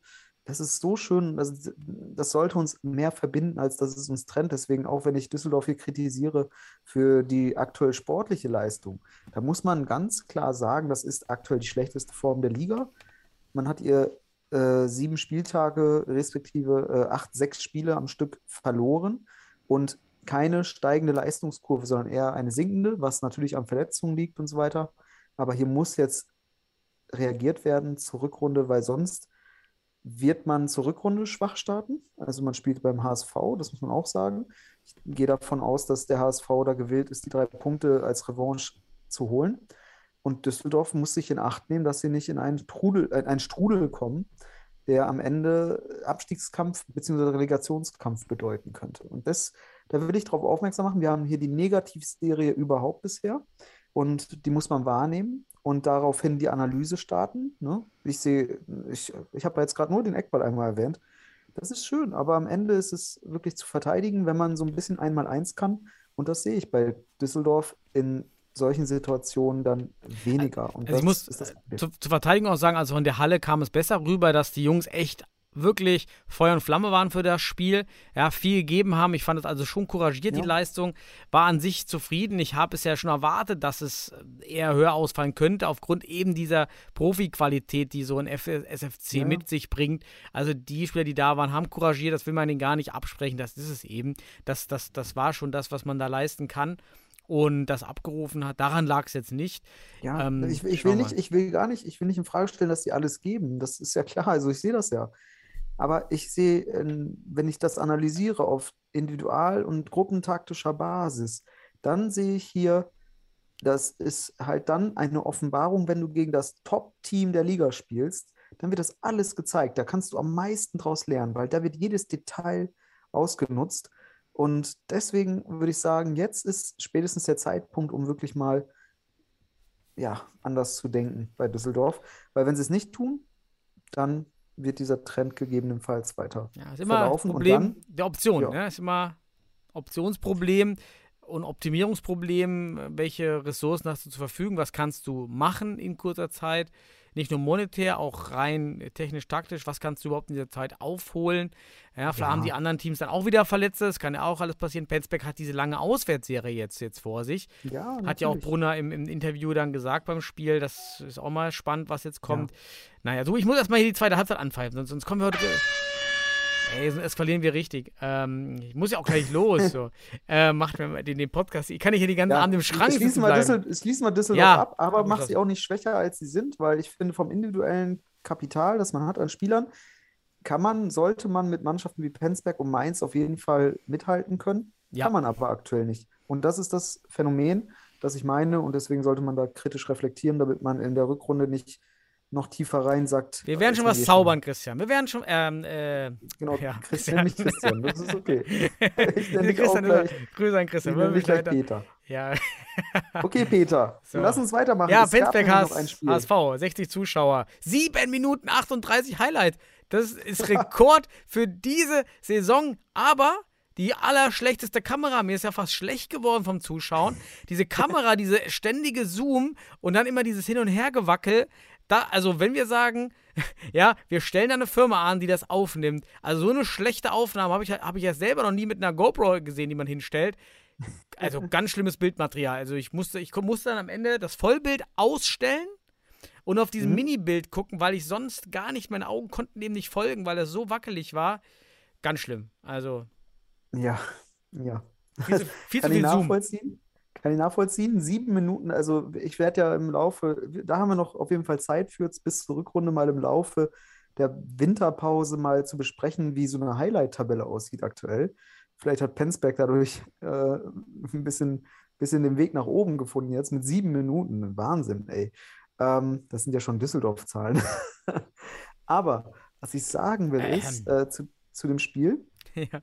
ich habe ich hab auch nochmal mit Jalle äh, kommuniziert, habe da auch eine 5-Minuten-Sprachnachricht bekommen. Ähm, also danke Jalle erstmal. Ähm, also alle, die sich melden und uns Informationen zum Spiel geben, weil wir haben halt nicht das ganze Spiel gesehen. Wir sehen nur Highlights. Gibt uns Feedback, damit wir Einschätzungsvermögen kriegen. Wir wollen euch nicht zu Unrecht kritisieren. So, um, um das mal so zu sagen. Genau. Und Vor allem beim Audio, Audio-Feedback. Wir haben ja auch mal aufgerufen, Videos zu schicken, aber ich glaube, wir schaffen das einfach. Also ich schaffe es zeitlich nicht, mir noch mehr anzuschauen, muss ich ganz ehrlich sagen. Deshalb so solche Live-Berichte, zusammengefasste Berichte über Spielverläufe, das ist wirklich hilfreich. Das stimmt. Ja, ja, ich glaube, ich wäre auch aktuell in der Lage, maximal zwei Spiele mir ganz mal anzuschauen. Dann auch nur so, so ein bisschen, ähm, wenn der MCH spielt, schaue ich es mir immer intensiv an, weil ich da auch wirklich sehr interessiert dran bin, wie die Jungs sich entwickeln. Ähm, aber ich bin auch daran interessiert, wie die HSV Panthers sich entwickeln. Und die haben es gegen Penzberg, ja, war jetzt nicht überraschend, haben es aber gut gemacht, vor allem in der ersten Halbzeit, ähm, wie ich das jetzt auch von den Daten und von den Highlights gesehen habe. Da haben die es wirklich gut gemacht. Und ähm, man muss sagen, zur Halbzeit 1-1 hätte auch deutlicher für die HSV Panthers sein können, wenn ich das so richtig einschätze. Ja. Und, und ähm, da muss man einfach sagen, beim, bei den HSV Panthers wird es immer ich sag mal, auch kontinuierlicher, es wird besser, die Abläufe sehen sauber aus, auch mittlerweile nicht nur gegen den MCH zuletzt, sondern jetzt auch in dem Spiel sieht man, Standards werden gut ausgespielt, Freistöße und so weiter. Aber zu den Toren möchtest du bestimmt noch jeweils was sagen, oder? Ja, natürlich. Ja, dann Meine- bitte, du, du, du erzählst Wir müssen immer- ich muss- Tore wie gefallen Wenn ich denn, ein vielleicht soll ich in Zukunft einfach so eine schöne, so eine Tonunterlage rausfinden und dann erzähle ich mit dieser Tonuntermalung immer den, den Spielverlauf. Einfach so runterratternd. Das wäre doch gar nicht schlecht. Spannung. So ein- So Spannung. Oder so epische Hans Zimmer Musik. Wenn Okay. du, und da kam das Tor. Dö, dö, Ja, ja, so, lass mal, okay, machen wir erstmal Standard langweilig. Ähm, also 1-0. Äh, ja. Carlos vom, von, von Penz, also 1-0 für, für die HSV Panthers, die gehen in Führung. Ähm, Carlos bleibt auf Pivo einfach stehen. Normaler Angriff eigentlich. Und dann äh, Carlos rückt nicht hinter die Balllinie. Äh, Öztürk überspielt dann auch noch den Ala relativ gut. Ähm, und Melecki bleibt auch im, im Kasten aus meiner Sicht viel zu lange stehen. Äh, Linien, der Uhu-Linienkleber war wieder anscheinend am Werk. Und ja, dann ähm, ist man einfach in der Überzahl, weil ja auch, oder ähm, weil Carlos nicht helfen kann, der Defensive. Und ein schöner Pass auf Tiskin. Einfach auch ein schönes Futsal-Tor, muss man wieder sagen. Ja. Und dann ging das Spiel ja hin und her. Dann 1 zu 1 ähm, für, für Penzbeck aus einem Einkick. Celani steht zwei Meter vor dem Tor, was ich nicht ganz verstehe. Könnte sein, dass er dadurch auch zu wenig Reaktionszeit hatte. Ähm, Jeremejew dreht sich weg und dadurch, durch die zwei Umstände, Mhm. simpler Einkick. Einfach abgelegt, äh, Apekenar, präziser Schuss aufs Tor. Also finde ich ein bisschen zu weit entfernt, aber ähm, ist auch mal schlecht zu sehen für den Torwart. Vielleicht da Ja, war er deshalb zwei Meter weiter vorne. Schade, ja, Ja. also guter Einkick. Ja, wie du schon sagst, ähm, und man kann es gut analysieren in der Fehleranalyse beim HSV. Zwei individual-taktische Fehler, wenn man so möchte. Natürlich kann man die anderen Spieler auch noch damit an Bord ziehen, ob, man, ob da nicht noch äh, unterstützt werden, hätte werden können. Aber aus Torwartsicht und auch als äh, bei Jeremejew, da vielleicht individualtaktisch nicht ganz clever und Penzberg hat es gut ausgenutzt, muss man einfach Mhm. sagen. Sind auch schon so weit, dass sie über das Pivot-Spiel beispielsweise schon jetzt auch äh, Aktionen erzeugen, die zu Toren führen, etc. Muss man auch einfach Ja, sagen. aber auch ein ne? einstudierter Einkick. Ist, also man merkt, die Jungs Ja. machen was. Also das finde ich super. Muss man immer wieder motivieren. Ähm, da, da ist eine Leistungskurve da. Das ist eine richtige Leistungskurve, die, die ich sehr gut finde. Und dann gehen man ja auch in Führung durch Azizi. HSV irgendwie ein Konter. HSV etwas langsam in der Rückwärtsbewegung. Chalani steht so einen Schritt so tief, steht auf vier, viereinhalb Metern vielleicht. Und ähm, Azizi am Strafraum dann in der Bewegung. Und dann muss, macht Celani die, den Schritt nach vorne und ist dann in der Bewegung zur Seite, Mhm. weil er dann diese Distanz aufholen möchte und in dem Moment durch die Beine.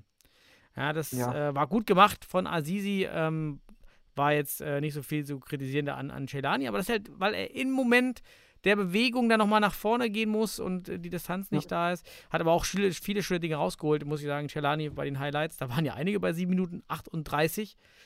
Ja, Ja. ich fand, ich fand, ich fand, ich fand, äh, ja gut, aber zu der, zur Spielzeit werde ich später noch was sagen, im, im weiteren Verlauf der, der Winterpause. Ähm, aber jetzt auch nochmal zu Azizi. Ähm, ich weiß Mhm. nicht, welcher, welcher, also das muss uns mal Mitte mitgeteilt werden, aber wenn der einen deutschen Pass hat, ist aus meiner Sicht eher ein Spieler, der auf jeden Fall mal zu Nati müsste. Der ähm, hat jetzt, wenn man sich die Highlights anschaut der entsprechenden Spiele, oder ich habe ihn ja auch in einem Spiel ganz gesehen, deswegen muss man da auch nochmal sagen, er macht eine interessante Entwicklung durch. Und das ist das Mhm. Spannende. Und diese Entwicklung sollte man vielleicht fördern, wenn er denn entsprechend Staatsbürgerschaft hat. Das wissen wir nicht. Ähm, ist auch spannend, dass man das nirgendwo einsehen kann gerade. Ähm, oder ich, wir müssen nochmal googeln. Ähm, aber was ich sagen will, ist, er zeichnet sich irgendwie dadurch aus aktuell, dass er ein cleverer Spieler wird oder cleverer Spieler auch auf Futsal-Basis und am Ende des Tages wirklich auch ja, eine Entwicklung zeigt. Mhm. Punkt. So, und das hat man gegen die HSV Panthers wieder gesehen. Er war für mich äh, in den Highlights wie auch am Ende des Tages in den Rückmeldungen, die ich jetzt bekommen habe, wohl einer der auffälligsten Penzberger Spieler, weil es, wie du schon sagst, zwischenzeitlich ein ganz starker Schlagabtausch war, wo auch er immer wieder für Akzente gesorgt hat. Und Ja. das musst du gegen die HSV Panthers auch erstmal schaffen. Also, ich finde auch in der Ne- Nationalmannschaft sollte wenigstens aus jedem Verein einer spielen, denn eigentlich kann man es nicht so richtig vertreten, warum jetzt auch von den HSV Panthers fünf Spieler dabei sind, ein Team, was knapp dahinter ist, kein, kein einziger Spieler.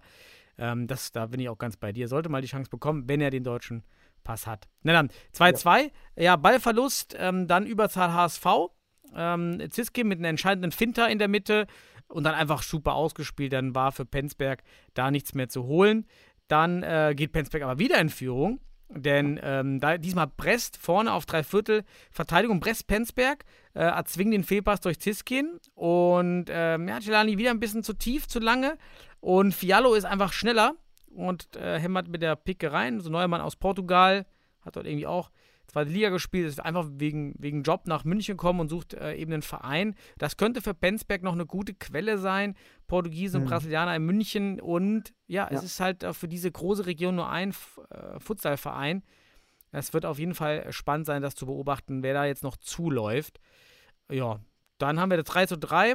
Ähm, einfacher Freistoß, Meier auf Özturk, sehr präzise ist drin. Dann haben wir noch 10 Meter von Klaus zum 4 zu 3. Dann macht Penzberg natürlich auf und versucht alles. HSV dann im Konter, wenn Utman Lecki auch mal mehr höher stehen würde und er hat ja noch dieses noch am meisten dieses Fußball-Torhüter gehen. Oh, der Ball kommt in meine Richtung, ich muss direkt zurück auf die Linie. ja, so ähm, richtige Ballflucht. Ja. ja. die Ballflucht des Futsal-Torhüters. Ähm, bleibt ja. einfach vorne stehen, hat er 1 gegen 1 gegen Ziskin. Höhere Chance und mein Fazit: HSV scheint mehr Spielanteile gehabt zu haben und Sieg verdient. Penzberg macht aber Laune und macht gut mit. Laune und macht gut mit. Aber wie du schon sagst, auch zu den Keeper, so ein bisschen offensiveres Spiel wäre gut. Ne? Lieber offensiv und dann passiv, anstatt defensiv und dann aktiv. Das ist nämlich am Ende des Tages dann vielleicht sogar äh, kontraproduktiv. Ähm, ja, aber wie du schon sagst, Penzberg macht Laune. Die HSV Panthers aber auch dann am Ende durchaus souverän. Äh, dein Liebling Ian Prescott Klaus hat noch einen, ich glaube, einen 10 Meter verwandelt. Ich weiß nicht, ob er zeigt immer so ein L in die Kamera, ob das Loser heißt. Also vielleicht will er damit seinen Kritikern, die, die vielleicht sind wir seine Kritiker, vielleicht will er uns sagen, guck mal, ich habe einen 10 Meter reingeschossen. so, aber ähm, nein, also wir gönnen den Jungen alles und wir gönnen allen alles, die, die äh, sich für diesen Sport einsetzen. Und deswegen freue ich mich für ihn und ähm, ja, und dann wird er jetzt bei der Nationalmannschaft hoffentlich diese Motivation und diesen Antrieb weiter nutzen. Und die HSV Panthers sind gut drauf. Sie haben eine gute Form. Ich hoffe, die können sie halten für die ja. Rückrunde. Und ähm, aus meiner Sicht aktuell so ein bisschen, also wenn ich das mit Weidendorf vergleiche in der aktuellen Form, unabhängig von der Tabelle, sind die HSV Panthers so ein bisschen jetzt aktuell die dritte Kraft hinter den beiden mhm. Top-Teams. Und Weidendorf muss sich da erstmal mit den HSV Panthers in der Rückrunde auseinandersetzen, um diese dritte Kraft zu bleiben. Schön, haben sie gut ja. gefangen. Finde ich auch. HSV Panthers. Leistungskurve nach oben und du hast gerade die Nationalmannschaft angesprochen. Sollen Ui. wir im Rest der 10 Minuten ja. über das Vier-Nationen-Turnier, was vom 16. bis 19.12. in den Niederlanden stattfindet, mit Belgien, den Niederlanden und Frankreich mhm. äh, sprechen. Und vielleicht so beginnen wir mit dem Kader, denn da gab es ja oh einige oh, ja. Überraschungen. Welche Überraschungen gab es denn? Ja, was soll man sagen? Ich, ich habe mir ja vorgenommen, ich will gar nicht so die persönlichen Bewertungen vornehmen. Ne? Ähm, Machst du ja nie, Sebastian, ne? Nee, nee, also wenn dann inhaltlich, inhaltlicher Natur. Ah, aber natürlich. jetzt bei einer Nominierung. Ne? Also ich, ich, ich, weil persönliche Bewertung heißt einfach, dass ich sage, der ist zu schlecht oder zu gut für die Nationalmannschaft. Ich denke, da ist ein Konzept hinter. Dafür kriegt man nämlich Geld bei der Nationalmannschaft. Aber im Tor gab es jetzt das, mm, ja, gibt es auf jeden Fall Diskussionsbedarf, würde ich sagen. Natürlich hat man damit Philipp Less und Pavlos Wiegels zwei Keeper, die zu erwarten sind. Ne? Nummer eins, Nummer zwei, beziehungsweise vielleicht auch gerade so in einer Kombi. Und dann hast du da als dritten Torhüter dabei Christian de Groot von Fortuna Düsseldorf. Und ähm, da ist jetzt für mich die Frage, wenn man da über Leistungsfähigkeit diskutiert, ob er da oder aus welchen Gründen er da steht, ob es nicht gegebenenfalls in der Bundesliga, weil aufgrund des Alters kann er nicht sein. Ne? Also er ist 89er Baujahr, der ist jetzt also 32. Mhm. Ähm, also altersmäßig wird da nicht entschieden, sondern äh, aus welchen Gründen ist aus deiner Sicht Christe Groth dabei? Das würde mich interessieren, weil du ja auch von der Fortuna stammst. Erstens. Und zweitens, ähm, unabhängig der Gründe, gibt es nicht vom Paket her bessere Torhüter in der Bundesliga? Um, mhm. um das mal so ein bisschen mit Distanz auch zu betrachten. Problem bei der Einschätzung ist weiterhin, dass wir keine Informationen bekommen, warum jemand nur auf Abruf ist. Denn im Fußball, klar, das ist jemand, der leistungsmäßig hinter die anderen Nominierten fällt. Wir sind halt hier in der Problematik Arbeit, Arbeitszeit, mhm. Zeit haben. Und das sieht man hier nicht. Das heißt, wenn wir jetzt eine Entscheidung fällen, ob die, die Nominierten die richtigen sind, kann das erstmal nur in der Prämisse erfolgen, entweder das ist, der ist, er ist wirklich besser, ja, also oder eher sagen, wen würden wir dort aufstellen, wenn alle verfügbar wären? Sagen wir es mal so. Also wenn alle verfügbar wären, würde ich mir auch na, nach den letzten Leistungsspielen, aber auch in der generellen Leistung eher einen Jean-Michel Gude dort Mhm. vorstellen können. Ähm, aber auch unser Christian Wölfelschneider hat in einigen technischen Ja. Aspekten da auch für mich etwas mehr ähm, Zug und und mehr Technik da, da auf jeden Fall mehr Gas zu geben. Wir haben da noch natürlich einige nicht-deutsche Torhüter in der Bundesliga mit Wafrek, mit, mit Akzentewitsch. Klar, haben wir auch noch. Chris ist ein Spezialist. Das könnte eine andere Begründung sein. Er ist halt ein Spezialist, weil er sehr stark am Fuß ist, vielleicht der am besten mitspielende Torhüter. Aber, das, ja- aber ja. jetzt kommt's. Ist auch ein Succession Bias nennt man das. Erfolgsverzerrung, denn wir sehen nur Christe Groth im Feld. Wir sehen die anderen Torhüter überhaupt nicht im Feld, weil die Trainer die Mhm. anderen Torhüter gar nicht im Feld spielen lassen. Also man müsste nun erstmal schauen, wer wirklich von den Spielern wirklich besser am Ball ist, weil die anderen überhaupt nicht diese Möglichkeiten haben, sich so oft im Feld zu zeigen. Also ist auch wieder Ja, so eine Verzerrung. Ich, Ja. ich, ich, muss, ich muss dir mal eins sagen. Ähm, natürlich, du, du, hast schon eine Begründung genannt. Das ist halt der Spieler, der auf dem Platz, der, der Torhüter, der auf dem Platz mit dem Ball am Fuß bestimmt der beste Feldspieler in Düsseldorf ist. Ähm, aber was man sagen muss, ist einfach, ähm, du nennst schon andere Keeper, du nennst auch die richtigen Punkte. Vielleicht kann man gerade nicht wegen Beruf und so weiter, aber wir haben ja auf Abruf auch nicht alle, ne? Oder ich, man weiß auch nicht um die Beziehungen dort. Aber mir fehlt da einfach ein Keeper jetzt gerade, wenn ich mir nämlich dieses Alter anschaue, 89, ja, warum, warum, dann sage ich mal ganz ehrlich, schauen wir uns die deutschen Keeper mit dem Impact auf ihre Mannschaft an. Dann muss da, anstatt Christe Groth für mich, wobei der natürlich auch einen großen Impact auf Düsseldorf hat, aber sorry, das ist jetzt gerade die formschwachste Mannschaft. Warum ist da kein Jalcin Chilani zum Beispiel mal? Also, Ja, Jalle, klar, stimmt. Warum nicht? Weil der hat den, aus meiner Sicht den Auftrieb der, der HSV Panthers, die aus meiner Sicht sportlich aktuell die Top 3 mit, mit, mit gründen, wenn man so will. Und aus diesen Top 3 ist er der einzige deutsche Torhüter, der mit dem größten Impact dafür sorgt, wegen Erfahrung. Natürlich hat er Probleme, aber die haben die anderen Torhüter auch. Ähm, also technisch beispielsweise. Aber der hat was, was ihn einfach insgesamt für die Mannschaft stabil und wertvoller macht. Und da frage ich mich, warum man auf, also warum man Ja. ihn nicht diskutiert, wenn man denn, und das ist ja das Ding, Christe Groth i- öffnet dafür die Büchs- Büchse der Pandora, ganz ehrlich. Weil da, dann kannst du über jeden Torhüter, musst du eigentlich damit rein diskutieren, weil Christe Groth aus meiner Sicht ein Keeper ist, der m, durchaus Qualitäten hat, aber nicht so kontinuierlich und so stark auch in der Leistungsspitze als Torhüter ist, dass er aus meiner Sicht Top 3 in Deutschland ist. Und Das Celani bringt natürlich den Faktor mit, dass er ein unglaublicher Antreiber ist. Wir haben es thematisiert in den Spielen, die der HSV verloren hat oder Ja. nicht oder underperformed hat, war er eben nicht dabei. Ja. Und, äh, und wenn das Alter kein Ausschlags, äh, kein, kein, kein Kriterium ist hier anscheinend, Ja. dann frage ich mich, sorry, also weil dann Christe Groth ist halt 32. Ja. Okay. Aber wie gesagt, Und, immer äh, Perspektive, alle Ja. könnten spielen, weil es kann sein, sie wurden kontaktiert und können halt arbeitstechnisch. Ja. Jalle, sag mir mal, sag mir, gib mir mal Bescheid, Jalle, bitte, ob du kontaktiert wurdest. Ja. Das würde mich, ich frage dich gleich mal, wenn ich hier den Podcast aufgezeichnet habe. Ähm, nee, aber ähm, Was haben wir noch Neues im, im Ja, Kader? ein neu, Neues. Wir haben einen Rückkehrer.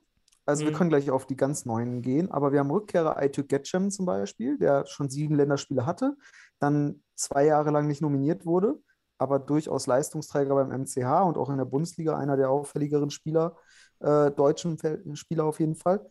Der gibt sein Comeback in der Nationalmannschaft. Das habe ich gesehen. Ähm, ansonsten nicht wirklich Neues, bis auf, und jetzt kommt's, es gab eine Nachnominierung. Gabriel Oliveira oder Francisco de Oliveira Costa Jetzt von Deutscher? Hohenstein ist mittlerweile wohl dann eingebürgert aufgrund seiner äh, Frau und so weiter und Kind. Ähm, ja, das heißt, wir haben jetzt einen, was, wie soll man sagen, unseren ersten eingebürgerten Brasilianer in der Nationalmannschaft. So, Daniel, Ja, ex, gib, gib, gib uns deine Impressions. gemixt. Auf der einen Seite ist er sicherlich technisch, taktisch, gehört er zu dem erweiterten Kader. Also, okay, der, der Mann spielt auch schon lange im deutschen Futsal, ist also bekannt, dass er natürlich jetzt so mir nichts, dir nichts, aus dem Nichts direkt in den Kader geworfen wird. Hat ein Geschmäckle. Ist Ja. vielleicht kein gutes Signal für die, die auf Abruf stehen. Ist kein gutes Signal für alle, die ähm, auf die, für den deutschen Futsal, weil wenn wir in diese Schiene gelangen wie die Italiener über Jahre lang, die man, bei denen man sich dann eben auf diese Legionäre verlassen hat aus dem Ausland und dann alle einbürgern, dann ist das auch eine falsche Entwicklung. Also es, ich bin gemischt, aber da auch wieder so viele Absagen sind, auch gerade mit 2G. Ähm, es bleibt dabei vielleicht auch wieder eine Nominierung, die dadurch nötig wurde, weil andere nicht konnten. Mhm. Ähm, ähnlich mit äh, Hasjaftic. Ähm, Mhm. ja, also be beide Brüder sind jetzt nicht so die Overperformer in der Bundesliga, muss man sagen. Solide, aber junge Spieler wenigstens, immerhin jung. Ja, das ist Mhm. ein Punkt. Aber warum jetzt eben ein Philipp Joos da nur auf Abruf ist äh, oder Manek von, von Mainz, das, das verstehe ich dann auch nicht. Ähm, von Ja. dieser- Ja. Also äh, in im Fall Gabriel Oliveira bin ich auch gemischter Gefühle, natürlich. Also leistungsspezifisch sicherlich einer der besten Spieler, äh, wenn er einen deutschen Pass hat, auf jeden Fall. Also gehört auf jeden Fall zu den Top-Spielern der Bundesliga. Und wäre auch leistungsspezifisch eine absolute Bereicherung für die deutsche Nationalmannschaft. Das werden wir dann sehen. Also das ist jetzt meine These, dass er da auf jeden Fall hilft, ähm, das Spiel weiterzuentwickeln. Ja. Aber dieses Geschmäckle, dass das jetzt einfach so von mehr oder weniger in Hauruck-Aktion kommt. Der hat jetzt einen deutschen Pass und dann nachnominieren, weil da irgendwie jemand ausgefallen ist, ohne dabei vorher auf Abruf oder schon mal dabei gewesen zu sein und die Spieler auf Abruf hier gegebenenfalls ja einfach über, übersehen werden oder auch ignoriert werden. Das ist das Geschmäckle, das zeigt, dass man hier, falls es dann, ne, natürlich guckt man auch auf die Position und so weiter, ne? Aber dann hat man hier vielleicht Chancen vertan, um Spieler, die auf Abruf wie ein Philipp Joost, ähm, ne, beispielsweise, ne, oder Lukas Manek von Mainz, dass man die jetzt schnuppern lässt, damit man diese, ja, damit man eine Resonanz und eine, eine, ja, eine, eine Multiplikation für die Vereine mitgibt. Ja, weißt du, was fehlt? kannst- Es fehlt ein Konzept. Bitte. Weißt du, Ja. wenn, wenn das Konzept wäre, Hauptsache junge Spieler, dann gehören da Ja. einige nicht rein. Dann gehört auch ein Christe Groth nicht rein, aber dann, dann gehört, dann geht es eben auch schon los. Schon ein Mert Sippai kaum noch da rein oder auch Michi Meier nicht da rein. So, da Ja, da geht es ja schon nimmst mir los. mein Fazit. Ah, okay. Gut, mach So, weiter. Ich wollte sagen, Ja, ja. das ist es ja eben. Das sind vertane Chancen, weil man sich das unter einem Konzept eben legitimiert hätten müssen, dass man jetzt so eine Entscheidung trifft. Aber anscheinend macht man da nicht nach einer gewissen Struktur. Ne? Natürlich hat man seine Idee und man entscheidet individuell und natürlich, wir wissen nicht alles, was die da im Bundestrainerteam und so weiter für Ideen haben und die sind super glücklich, dass sie jetzt Oliveira haben und so weiter. Aber man hat jetzt nochmal so eine Testspielphase. Und natürlich wird Oliveira, der ist viel schneller drin als zum Beispiel ein Joost. Aber ein Joost ist unsere Zukunft. Das ist das Ding. Und ein Oliveira ist, der wird dann die nächsten fünf Jahre geil spielen. Und, Mhm. ne, oder das wird auch lange dabei sein, aber er wird nicht, er braucht nicht diese Förderung in diesem Moment. Ähm, den kannst du halt auch nächstes Jahr mit reinbringen und der wird da sofort Leistung bringen, weil er bei Hohenstein massiv Bedingungen hat, um sich richtig geil zu entwickeln. Also aus meiner Sicht fragwürdig, auf jeden Fall. Und schade für die Spieler, die hier vielleicht einen Vorzug erhalten hätten können, weil wir hier dann auch von Proport sprechen müssen, dass ein Joost und so weiter dann wirklich eine Leistung, also Gleichberechtigung auf Basis oder Chancengleichheit und dann mit einer Förderung verbunden. Und da hätte, hätte mir das eher gefallen, hier ein anderes Zeichen zu setzen. Bisschen überraschend, dass der Oliveira da reinkommt. Leistungsspezifisch gehört er auf jeden Fall dazu. Aber es ist halt auch nur ein Testturnier jetzt. Sorry, da ist, ist für mich. Absolut. Es, und es fehlen ja wirklich ganz viele. Es fehlt Sacklam, es fehlt Meier, es fehlt Ziskin. Also es fehlen jetzt auch ganz viele Spieler, die anscheinend äh, beruflich, privat, 2G, wer weiß auch immer. Ja, nee, Natürlich. 2G kann nicht sein, die haben ja gespielt. Ähm, dann sind es ja andere Gründe, Ja. die da nicht spielen können. Aber es bleibt ja die Frage, warum auch nicht eine Elesi? Ja, so ist Ja. auch älter. Dann aber, warum jetzt auch Ja, keine mitnehmen? Elesi trinkt, trinkt Cola, habe ich gehört. Das ist ein Problem für, für den Ah. Bundestrainer. Da gab es doch mal den Cola-Eklat oder wie wir es nennen sollen. Und er raucht wahrscheinlich sogar. Uiuiui. Da ist Ja. Leistung dann zweitrangig, da geht es um äh, sportliches Auftreten. Nein, was ich sagen will ist, am Ende des Tages, du hast es mit Geschmäckle beschrieben, ähm, wir müssen uns für die Spieler freuen, die dabei sind und die sollen alles geben. Aber äh, ein Konzept für die Entwicklung ist Mhm. hier schwer nachvollziehbar aktuell, wenn man solche Entscheidungen so kurzfristig haut. Also hau ruck, zack, Gabriel Oliveira ist dabei anscheinend. Natürlich wissen wir nicht, ob das schon längst geplant. Natürlich ist das schon längst geplant. Man, Marcel weiß doch auch schon seit drei Monaten, dass der Gabriel bald Deutscher Ja, ist. sicherlich. So, aber dass du das dann für die Öffentlichkeit so machst, nachnominiert, zack, und an alle anderen Spieler vorbei, die sich eigentlich diese Chance jetzt verdient hätten, ist mit einem Geschmäckle und das wirkt dann am Ende eben nicht so wie, ja, wir haben jetzt ein Jugendkonzept oder wir wollen fördern. Das Ja, ist einfach so, ja, ich will jetzt in, in Holland, da äh, will ich keiner auf die Schnauze kriegen. So, das ist Auch das. ein Daniel Suntic. Es ist auch weiterhin die Frage, warum ist der verschollen beim DFB? Ja, der hat in den ersten Jahren mitgespielt und er macht eine super Saison bei Wacker. Ähm, ist immer wieder da mit Taktgeber und Antreiber und findet da keine Rolle. Auch schade dann eben jetzt hier reinzuziehen. Aber Ja, aber gut, das ist, das ist ein guter Punkt. Suntic ist auch nochmal so ein Punkt. Ähm, einfach um auch nochmal festzustellen, wir leben jetzt in einer neuen Epoche. Die Spieler beweisen sich jetzt in der Bundesliga. Ob die davor, wie ein Elisi oder ein Suntic, was auch immer, vielleicht auch für den Trainer charakterlich, ich weiß es nicht, was da vorfällt, ob da irgendwelche Ausschlusskriterien waren. Aber das war alles noch Regionalliga-Zeugs. Das war noch, komme ich heute, komme ich morgen, wie auch immer, ne? Komme ich heute nicht, komme ich morgen.